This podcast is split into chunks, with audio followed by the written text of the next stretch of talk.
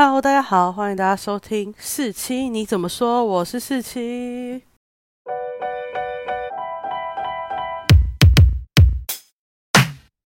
今天想要跟大家聊聊两个问题。那这两个问题其实也算是我很常被我的身旁的好友们询问。第一个问题就是说，你为什么要去看国片？也就是说，你为什么要花钱去电影院看国片？第二个问题是。为什么要看金曲、金钟、金马奖？有什么好看的？其实我觉得这两个问题有点雷同，我就是一起回答好了。一开始人家问我说：“你为什么要去电影院看国片？”主要原因他们就是会觉得国片有必要去电影院看吗？你就等到它半年后或三个月后就会出现在电影台，你再看就好了。好像用花电影票去看国片这件事很不值得。也就是说，你花了两百四、两百八，然后去电影院看漫威的电影，说不定会比去电影院看我看的什么《消失的情人节》更更值得、更爽的感觉。一开始提出这个问题的人是我的小姑丈，那他就是一个只要是动作片以外的片，他都不会去电影院看的人。但我就觉得，其实每部电影在电影院看都会有更深刻的感觉，尤其是电影院是一个很多人在一起的地方。所以你对那部电影，然后有觉得好笑，觉得很感人，就会有人跟你一起哭，跟你一起笑，就是一个共感的地方。不管是动作片、喜剧片、爱情片、文艺片，我觉得去电影院看都会有一定的共鸣、共感，在同一个环境里面，你可能会更沉入于那个片带给你的感受。所以我其实很喜欢去电影院看爱情片。其实说真的。我很少去电影院看动作片，可能是因为我自己不太喜欢看动作片吧。我其实觉得，虽然在电影院看动作片很爽，可是我基本上觉得动作片这种片，我都在家里看就够了。再来就是回到原本刚刚的问题，国片近几年的国片通常都不是动作片啦，我好像没有看过国片是动作片的吧？帅的克巴还算动作片吗？但基本上一般的国片都会是什么爱情片啊、喜剧片。那我其实去看国片的，主要原因就是因为我想要知道台湾的电影到什么样的程度了。我之后会分享，就是我追星史，就是我一开始很早很早就喜欢台湾的偶像剧、台湾的演艺圈，然后到了国小毕业、国中的时候，我就开始去看国外的演艺圈，例如日本、例如韩国、例如美国，然后最后我比较沉浸、深入了解的就是韩国演艺圈。到了我国小之后，就是大概二零零九年吧。那时候就是大家所知道，Super Junior、Wonder Girls 少女时代，就是 S.M 经纪公司、J.Y.P 经纪公司，还有 Y.G 这三家，把韩流整个席卷整个亚洲。在那之前，对我来说，台湾的偶像是最强的，也是席卷整个亚洲啊。就是什么 F 四，当然不是我这个年代，在我第一个喜欢的偶像团也就是五五六六嘛，然后一八三、七朵花、飞轮海。还有棒棒糖，就是席卷整个华人区，整个亚洲，我不知道有没有，在华人区至少一定有。那对我来说，我就不懂为什么大家都开始突然喜欢韩流。那我去了解后，发现他们其实做了很多努力，然后他们给出来的东西很精致。因为了解偶像团体之后，又会更深度去看他们的剧，那看他们剧，觉得哎，他们剧好像题材更多。拍出来的偶像剧色调也更多，不会台湾以前偶像剧都那种打光死白这样。OST 也不是要搭配那种歌手发片的感觉，而是他真的为这个剧创造自己的 OST。他们不会在剧里面就是可能十分钟就进一个广告，而是前后有广告，中间一路播完。可能他们严格的执行，他们每个偶像剧大概就是十六集或是二十集。再来就是日日剧，可能会有一百多集，但台湾有时候偶像剧就是，哦，我预定拍十五集，但是我突然觉得哦，收视很好诶，那我把它我把它延伸到大概二十五集，然后就变很拖，或或不知道在干嘛，就是这些很多的比较后，我发觉，哎，为什么他们可以那么精致？我也可以慢慢找出一些原因。了解完剧之后，就开始进入韩国电影爆发的期。台湾也开始进大量的韩国电影，就从《失速列车》开始，台湾每年每个月至少都有两三部韩国电影上映。然后那些上映的电影对我来说都是台湾没有在拍的，例如《机智对决》，就是玄彬跟孙艺珍第一次合作的电影，然后就是演一个绑匪跟一位刑警在面对面，刑警想要救出那个人质呢，绑匪想要达成的目的。再来还有什么《机智同盟》？就是也是玄彬演的，是演他是演演个北韩军官，不是爱的迫降，但他那时候也是演一个北北韩军官要来南韩，然后跟一个刑警合作，要解决一件事情。还有伟大的隐藏者机不可失，机不可失是我第一部在电影院看的韩国喜剧，然后我就觉得哎，其实很划算，就是其实看完我自己觉得那个笑点其实很共通，然后不会让我觉得哦他是韩国，我是台湾，我都不懂他的笑点，不会，我看得很开心。所以今年机呃机不可失的制作团队有一部新戏叫做《特务搞飞机》，就是严正花演的，里面还有李先斌啊一些就是大家知道的角色，然后但他也是演一个喜剧，然后非常非常好笑，他整部戏一天到晚都在反转，就是你一开始猜的跟你后来想说是完全不一样，然后里面有很多很多有名的明星在客串，哦，我之后可能也会做这部戏的心得。那些电影就让我觉得，哎，台湾的电影为什么没办法拍这些特殊的东西？当然，以前我们都知道，大家就会说，因为台湾电影的资金不足，然后市场太小，没办法赚钱，所以大家都会拍一些不好看剧或什么。其实，我从零八年《海角七号》复兴的整个台湾电影市场之后，只要是台湾出的片，我通常如果我有钱的话，我就会去看。这两年因为钱就是是自己赚的，所以比较可以选择自己要看什么剧。这两年像是《花长大人转男孩》、《谁先爱上他的》、《切小金家的旅馆》、《第九分局》、《返校》、《阳光普照》，然后还有一个政治类电影叫《幻术》。另外还有《铁观音》，不是《铁观音》，《血观音》这些。国片我都是有进电影院把它看完的，当然有很多时候进电影院以前啊，这几年好多，但前几年进电影院真的是很容易会失望。那这两年我就会看到更多更多的题材，然后去电影院看的时候发现，哎，结局看完我也觉得哇超屌。所以基本上我是觉得我进电影院看国片最主要的原因，就是因为我想要知道台湾的电影发展的如何了，然后再拿我去。韩国啊，我看韩国的电影或看美国的电影，做一些对比。那我其实觉得还好，幸好我有常常进电影院看国片，我会知道哦，台湾电影真的在这几年进步很多。以前常说的资金不足、市场太小这些理由还是存在，但是因为我觉得剧本的题材性变强，然后很多演员愿意演这些电影。所以让我看到更多更多很强很强韩剧，尤其通常是剧剧本很有新意，然后演员也演得非常好的那种状况。今年我有去听一位很了解韩国电影的影评人，叫艾尔，他以前也是引进韩国电影的人。他有有一本书叫做《与神片同行》，然后还有办一些系列讲座。然后我有去听他分享一些韩国电影怎么兴盛啊。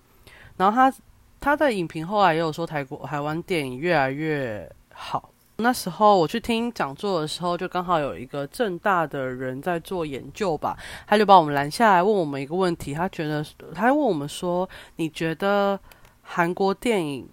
台湾电影可以比韩国电影强什么？”那那时候我就是说，台湾电影我觉得强的地方算是题材，应该说剧本题材可以很多元。那这件事对韩国来讲，就是可能很多人觉得哪有人家明明可以拍很多剧，可是我觉得台湾有一个地方一定可以拍赢韩国，就是性平的问题。关于同性恋、双性恋这种性倾向少数者 LGBT 族群的议题，韩国是真的没办法拍，因为他们社会是没办法接受这件事情的。所以基本上。说我觉得台湾电影最弱势的地方，当然是就刚刚讲的资金太少，市场太小。但我觉得强的地方就是我们有更多的题材，例如性平。当然，我也觉得很多台湾可以拍的题材，其实真的都没有拍。像我觉得政治也很好拍。台湾，因为我看过韩国太多太多部电影在讲他们以前光中事件的故事，那我就觉得，那台湾也可以拍。白色恐怖时期、二二八或是野百合学运这些啊，因为韩国真的是拍了，我都可以背起来了。然后我觉得台湾都没有拍，像返校，我其实觉得他已经拍的很隐晦，大家就觉得哇，他拍的好政治，我就觉得嗯，我不懂哎，这叫政，这没有很政治吧？那我就期待之后的台湾电影可以这样持续的往上走。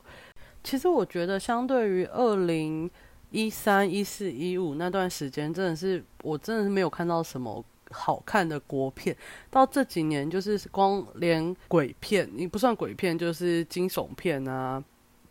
或是政治片都开始冒出来，然后都拍的很好，我就觉得那个曲线真的很像是等比级数的那种曲线，就是哇，大家怎么都突然变，不是突然变，也不是突然变，大家怎么都那么优秀。对，然后就是可能也要感谢一下金马奖，这两年就是中国的电影是没办法参加的，虽然我们入围的都是台湾的好片。那当入围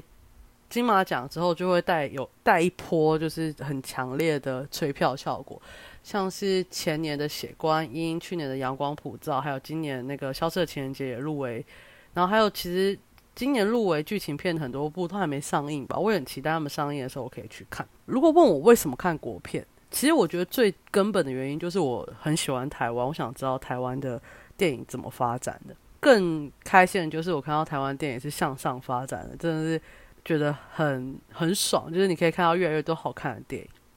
那第二个问题就是我为什么要去看金钟金曲金马？其实就是跟我刚刚讲的那些原因很像。我追完台湾星之后，再来就是追韩国星，然后就是从东方神起，因为我看了皱纹的 MV，然后我就觉得天呐，那个肌肉也太帅了吧，就开始去了解这个团体。呃，Super Junior 大红的 Sorry Sorry 大红，让我就认识了 SM 家族，然后最后我最喜欢的团体就是 FX。后来在二零一零年代这十年当中，我基本上就沉浸在韩语里面。但虽然在韩语，曾经在韩语里面，但我还是会很关心台湾，甚至就是台湾出什么偶像团体，我都会很关心。就像最近去年，我就在看台湾偶像团体的话，就是我看了 AKB48 Team TP，然后我就去听他们的歌，我觉得他们的中文词写的很好，然后 MV 也很好看。然后今年就是看 Persix，就是我觉得这个团体也还不错。就是我在关心韩国各个演各个。偶像团体的时候，也不会觉得就是台湾团特别弱。当然，你看了韩娱跟看了很很多的偶像团体跟艺人，你会觉得台湾的有些要求实在有点太低。但有可能是因为我看习惯他们跳舞跳很稳，然后不太可能会走音这种状况。但是像我觉得 Precise 有达到我基本的要求啊，就还蛮令人开心。那你看台湾可能会觉得，哎，他们怎么可以不能再进步或什么之类的？在看韩语的时候，我就会看，我就想说，哎，台湾有没有类似的艺人？因为我其实觉得，像在刮韩流嘛。那我想说，我很希望台湾变台风啊！就是这个东西，只要台一个软实力可以席卷华人圈，甚至亚洲，基本上相对于台湾的武力、军事武力要变多强，这个可能会更容易达成一点吧。再来就讲回那个颁奖典礼。以前看韩流的时候，就是会看他们每年年末三大台 KBS、SBS、MBC 都会办年末颁奖典礼，也会有妈妈，或是他们有各种什么 Sorry 八大一大堆颁奖典礼。以前我看的时候就觉得，嗯，因为我一直以为颁奖典礼就会像金钟、金曲、金马一样，就是非常隆重、非常神圣。但我发现不是啊，他们就是一个。就是都是看流量，也不是流量，就是看粉丝动员的能力跟红不红，就不是像台湾这种，就是很看评审的口味、看品质的。然后我那时候就觉得，嗯，为什么颁奖典礼会这样？他们颁奖典礼很流行，就是像看妈妈，她每个奖项的入围影片都不一样。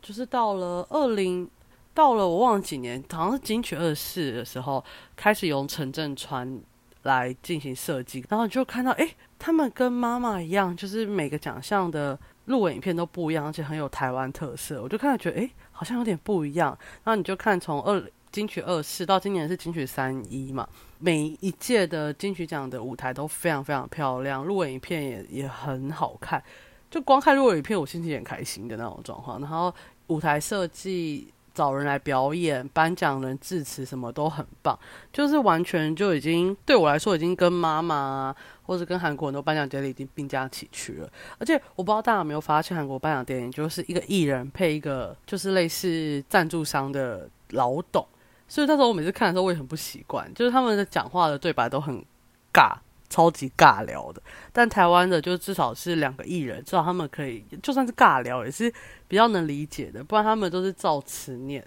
韩国都只是照词念。其实一开始典礼颁奖典礼变得非常好看，非常隆重，是从金马开始，然后带来金曲奖就变得越来越漂亮。但是当这两个两个颁奖典礼都往上走的时候，金钟完全没有变，就是还是以前那种我不知道在打什么台，然后光都打死光在脸上，然后舞台就小小的感觉很不不好看的那一种。到到了这两年吧，金钟奖的设计也变得很漂亮。像今年，我觉得今年金钟金钟奖的设计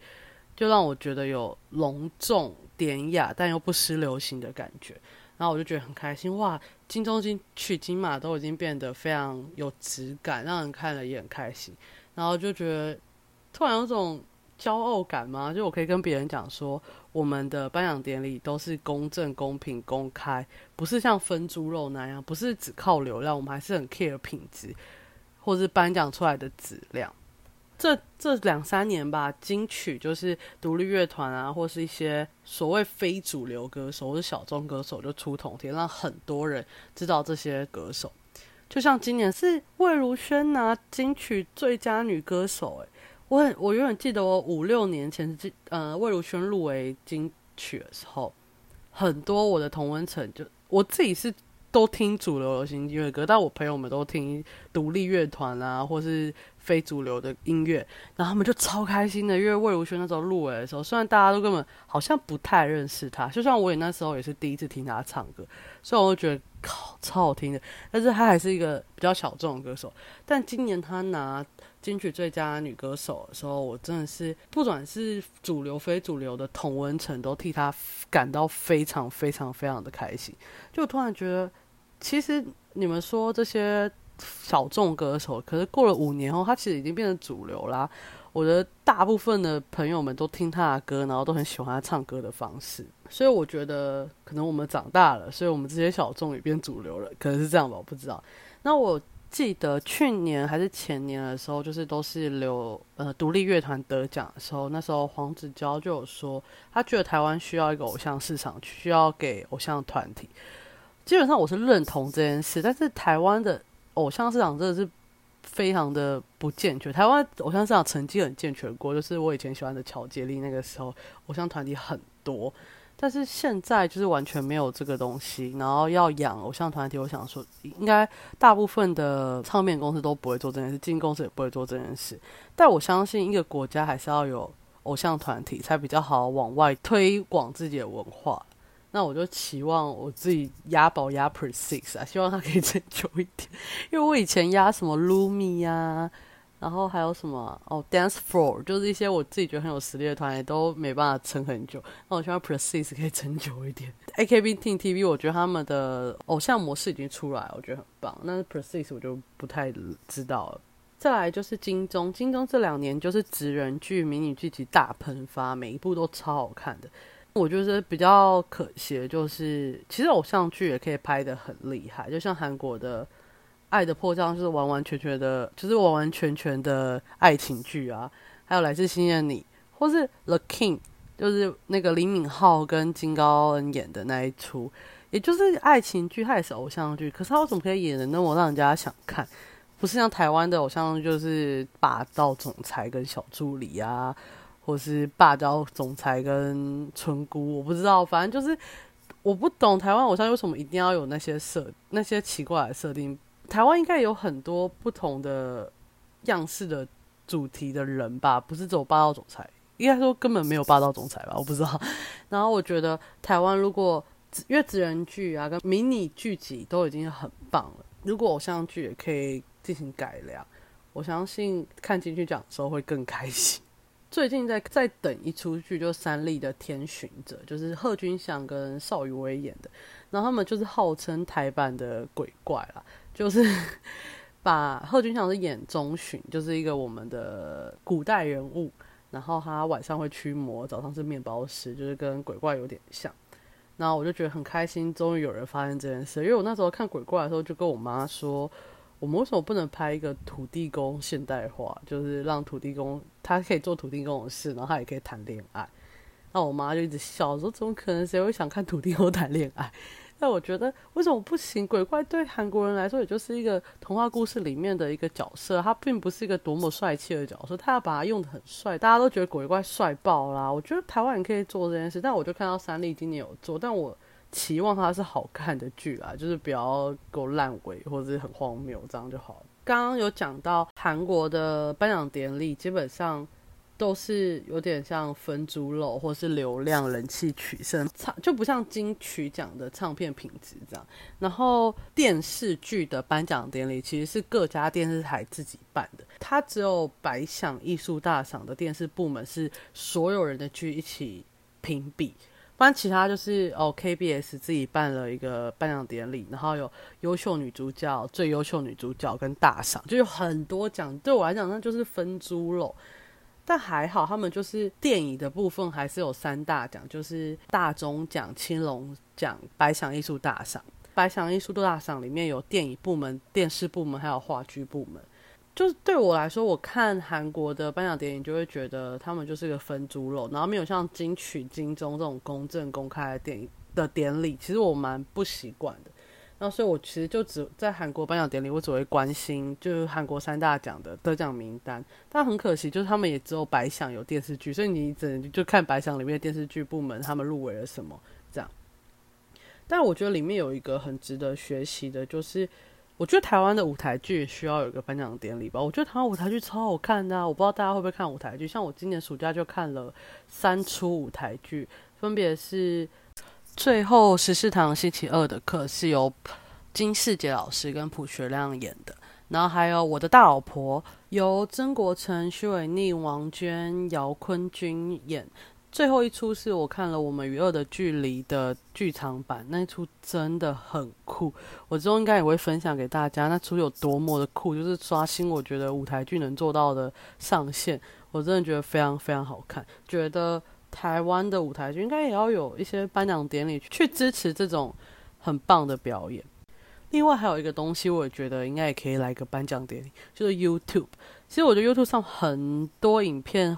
应该已经可以称作它是一个节目，一个 program，就已经到电视节目的等级。就像是什么那他大师的音乐畅聊室啊，我觉得超屌，他真的是比电视节目聊得更深入。还有像哎，你这周要干嘛的？Let's play again，就他的那个游戏的等级也蛮高的。然后九妹在介绍一些东西的那个运镜啊，那个节目我也觉得很棒。就说写他也可以去当自然节目类吧，甚至有些是从电视过来做的，像是陶晶莹的节目，还有露露，露露最新有个节目叫做《话说露露》，这第一集是请魏如萱来画画，觉得非常好看。还有郑志乔的了解，应该也可以，也可以当个谈话性节目吧。我觉得那个 level 都已经到很高了，就是我觉得 YouTuber 可以自己办一个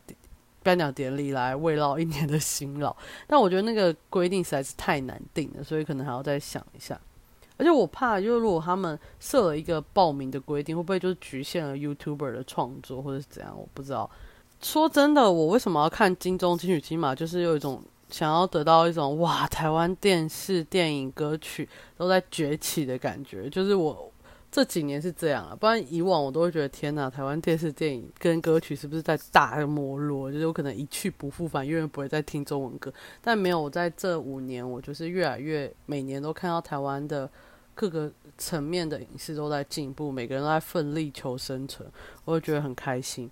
所以你问我为什么要去看国片，为什么要去看这些颁奖典礼？就是我想要了解台湾的影视产业怎么发展。就像我有很多很多朋友就说：“哦，我是看金曲来去听新的歌，我去看金钟才去看新的剧，我看金马才去决定我今年要看什么电影，要补什么电影。”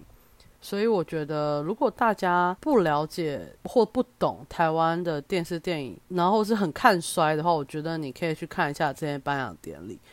里面的内容，还有里面的一些参赛的